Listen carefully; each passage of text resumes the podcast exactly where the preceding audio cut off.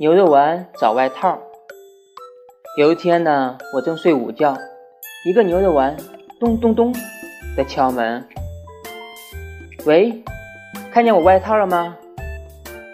我揉着眼睛，迷迷糊糊的回答：“啊，没啊。”牛肉丸一听，气哄哄的走开了。